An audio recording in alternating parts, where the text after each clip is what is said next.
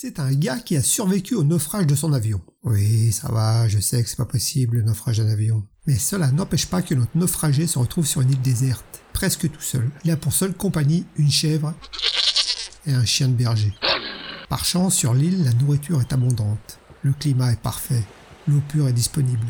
Bref, ce serait le paradis sur Terre. Mais, parce qu'il y a un mais, mais, seulement voilà, au bout de quelques mois, la solitude commence à être pesante. Et notre naufragé a tendance à se sentir bien seul. Il joue bien un chouche étrangle de temps en temps, mais ça ne remplace pas la chaleur humaine. Cela ne lui suffit plus. Alors depuis un certain temps, il commence à avoir des vues sur la chèvre.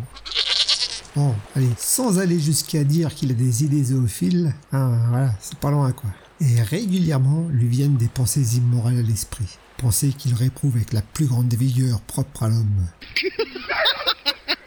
Mais, encore un mais, ça n'a jamais rien de bon un mais dans une phrase. Mais un beau jour, il saute le pas, et il tente de jouer à saute-mouton. Mais le chien, lui, ne l'entend pas de cette oreille. À chaque tentative de l'homme, le chien lui mord les mollets, ce qui n'arrange rien les affaires de notre gars.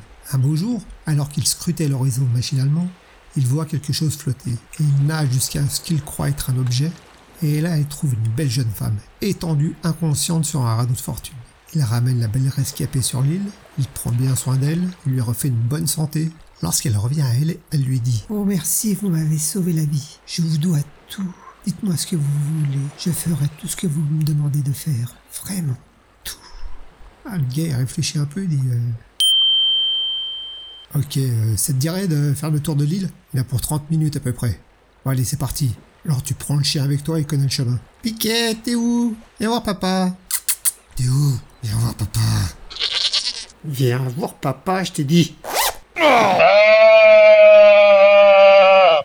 Merci d'avoir passé du temps ma compagnie. N'hésitez pas à liker, laisser un petit commentaire ou vous abonner. Et à bientôt pour de nouvelles aventures.